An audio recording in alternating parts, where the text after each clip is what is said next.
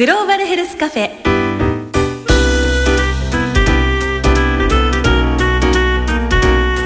この番組は生きる力を共に作る NCGM 独立行政法人国立国際医療研究センターの協力でお送りしま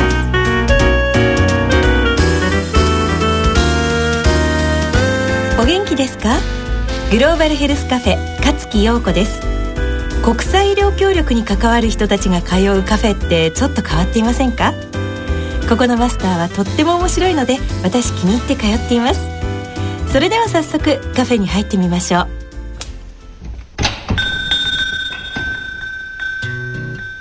こんにちはマスター。ああ陽子さんいらっしゃい。あれ？マスターどうしたの？腕血液検査？いやいや違う。これ献血してきたんだ。うん。陽子さん献血したことある？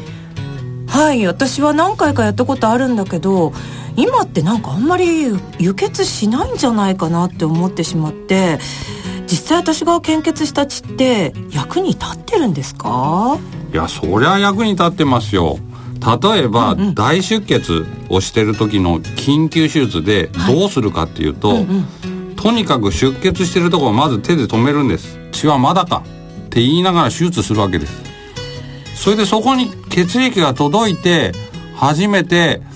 看護師さんにとにかく早く入れてくれと。血液を絞りながらでも入れてくれと、うん、そういうことが起こる。それぐらいあの輸血っていうのは大事なんです。すごく重要なものなんですね。血液っていうのは普通に病院にいつもあるものではないんですか？そうですね。日本の場合あの例えば献血者っていうのはねあの街に出てたりすると思いますけども、はい、まあ、献血者で集められた血液は、えー、日赤の血液センターに送られて、うん、まあ、そこで、えー、検査をした後病院の求めに応じて病院に送るわけです。そういう仕組みになっていたんですねところがまあ国によってはそういうことは全然できない、えー、という国があるわけです。日本はいいけれども他の国できない国もあるという。そうそう。例えばあそこに座ってる、えー、宮本さん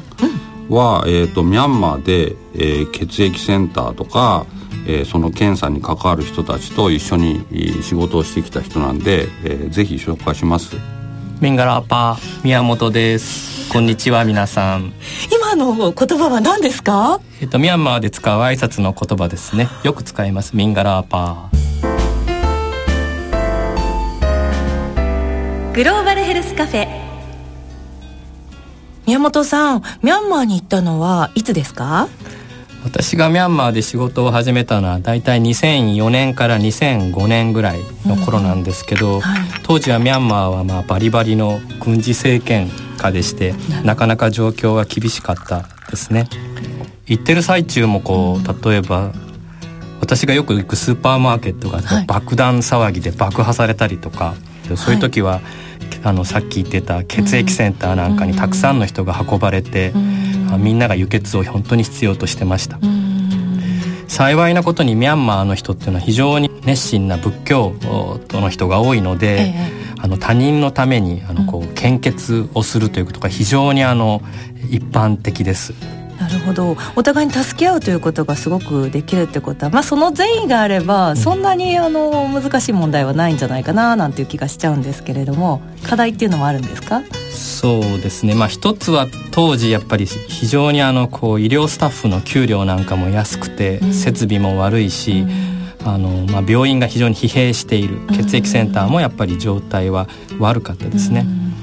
うん、まあ、だけどそのすごいなと思ったのは例えば、うんこう自分の部下の生活が成り立たないぐらいまあ給料が安かったりとかするような時でもその上司の例えばドクターたちが自分のまあ身銭を切って、えー、その部下たちの給料までまあなんていうか助けたりして、でまあ、みんなを鼓舞して、土曜も日曜も例えばあのお寺とか、学校とか、いろんなところで血液を集めて、あの患者さんのためにいつでも使えるように頑張ってましたね。私はやっぱりすごく彼らの働き方にはなんかこう芯が通った誠実さみたいなものを感じました。まあ一方で、はい、あの献血する人がたくさんいるんですけども、うん、もう一つ問題としてあるのはやっぱり感染症の問題なんですね。輸血を通して他人にあの悪い病気を移してしまう。具体的にはエイズだとか肝炎とか、うん、やはり日本よりそういう開発途上国はそういう病気が多いですので、はい、だからこう献血はするんだけど、うん、他人のためにと思って献血するけどもやっぱりちゃんとそういう感染症の部分が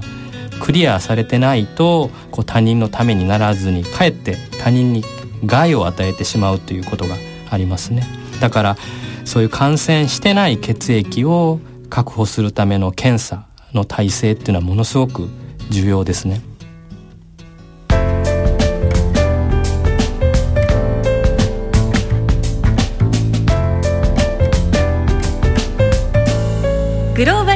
フェ。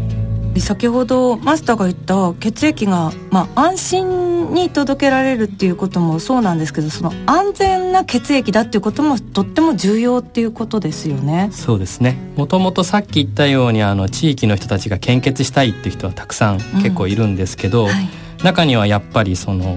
自分が感染してるか感染してないかわからないですよね。うん。うん、だから過去に献血に来てくれて感染してない人、うん、エイズとか肝炎とかには感染してませんっていう人をこう登録して、献血者のこうプールグループをどんどん作っていく。なるほど。そのためにまあいろんな登録制度を活用するということですね。あとはそうやってあまあ感染してない人を集めた後、うん、今度はその人たちから取った血液を正しく検査できるようにいろんなあの研修とかあるいはその正しく検査ができているかどうかを監督するようなことをミャンマーの人たちとやってました。まずその感染してない人を探すというんでしょうか。まあ選ぶというんでしょうか。そういったこととそれからその後集めた血を検査する。二重のチェックということになるわけですね。そうですね。検査が100%正しいわけではないのでなるべくその患者さんに届く血液を感染してない安全な血液にするために二重にチェックすることでかなりその感染のない血液を選ぶことができます。具体的にはどんなことをするんでしょうか？例えば大きな病院で電気が安定してきているような町ですと、あの非常に献血者もたくさん、まあ、来るので、そういうところはもうコンピューターを入れて簡単なプログラムであの献血者のいろんな情報が管理登録できるような形にしました。あとただ実際地方の小さな小さな町とか村のにあるような、あの病院とか診療所では電気が来てないことがほとんどなので、はい、そういうところはもちろんコンピューターが使えないですから、うん、まあ、そういうところは紙ベースで地域の献血者をこう登録していくような形でやりましたね。そして次にその、えー、検査のシステムの方なんですが。はい。ヤンゴンっていう大きな町に、まあ、大きなその検査施設があるんですけども、うんで各地方の病院にも小さな検査施設があるんですけど、このヤンゴンの大きな検査施設が地方の小さな検査施設をまあ監督指導するような、まあ、仕組みをミャンマーの人たちと一緒にやってきました。具体的には実はそのヤンゴンから郵送で小さな血液を5つぐらい送るんです。各地方の一つ一つの病院に送るんですけども、はい、で受け取った地方病院の人はどれが陽性か陰性かわからないから、うんうん、目の前で自分の仕事場でやるんですけど、うん、でその結果を郵送でまたヤンゴンの大きな検査室に送ると。それで結局最後にあなたは何点取れました？正しく検査ができました？というのをあのまあ出すんですけどでそこでやっぱり正しく検査ができてないところには直接その後行って指導したり、うん、なんでそういうことができてないのかとか話し合ったりいろんな、まあ、そこで得られたことを次のいろんなトレーニングに生かしたりとか、うん、そういうこともミャンマーの人たちは熱心にやってました。どうして間違えることがあるんですかね？うん検査自体は実はある程度簡単なんですけど、はいうんやっぱりあの他の検査とか仕事ですごい忙しくしてて、例えば大体何分経ったら見なさいっていうのをそのままほったらかしにしとくて、検査結果間違ったり逆に忙しいからあのささっと早い時間で検査結果を見ようとしたりとかあるいはその検体量を血液を正しい量入れてるか入れてないかとかそういうちょっとしたことでもあの間違うこととか曖昧な結果になることがありますね。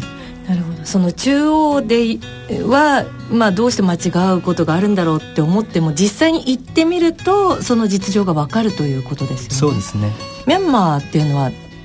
なかなかその小さな先ほどの小さな村まで血液が届かないとかそういったこともあったんじゃないかなって思うんですが。そうですね。地方の病院とか地方のまあいわゆる小さい診療所クラスになると、まあ、そういうとこでもやっぱり突然怪我をする人とか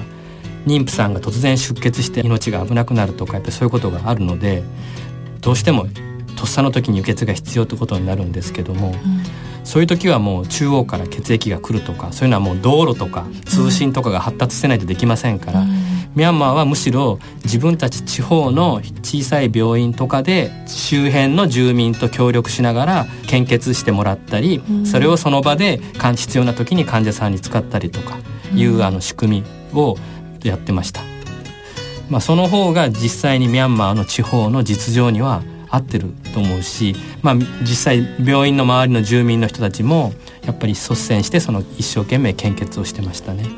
その時にも過去の献血歴とかそういった記録が残ってることがすごく重要ですよねそうですねあのこういう方の血液が必要という時に過去の記録とか登録されてるからああどこどこの誰々さんを呼んでこの人だったら感染してる可能性が少ないから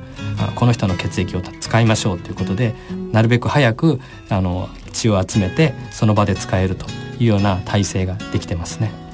なんか献血の人材バンクみたいな感じですね。そうですね。あの僕たちはあのそれをですねウォーキングブラッドバンクって呼んでました。あの血を取った後電気がないとこでは冷蔵庫がないからあの保存ができないんですけど特に地方は電気がなかったら保存できないんですけどそこら辺を歩いてる人がいわゆる、えー、ブラッドバンクになると。まあウォーキングブラッドバンクという言葉はよくミャンマーで使ってました。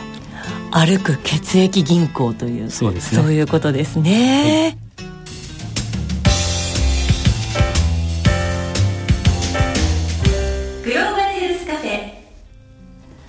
ねマスター、うん、日本の献血の仕組みってすごく大事だしいいなって今回の話聞いて思ってしまったんですけれども。そうですね。まあ薬っていうのは工場でできるけど結局血液っていうのは人の中でしかできない。それでその人の中でしかできないその血液を、まあ、他の人につなぐわけですよね。だからそこにやっぱりみんなの善意その善意で成り立ってるんだけども、まあ、そのことが非常に大事なんですが、まあ、それだけじゃなくてそれを実際に他の人につなぐという何かの仕組みあるいはシステムが大事なんじゃないかなと思いますけどね。日本で献血する時って最初にこう、うん、普通にアンケートみたいなものを取ると思っていたんですけど、うんうん、あれも実はすごく人を選ぶ安全な血液を選ぶ大事なものだったんですね。そうですね本当に大事なのね。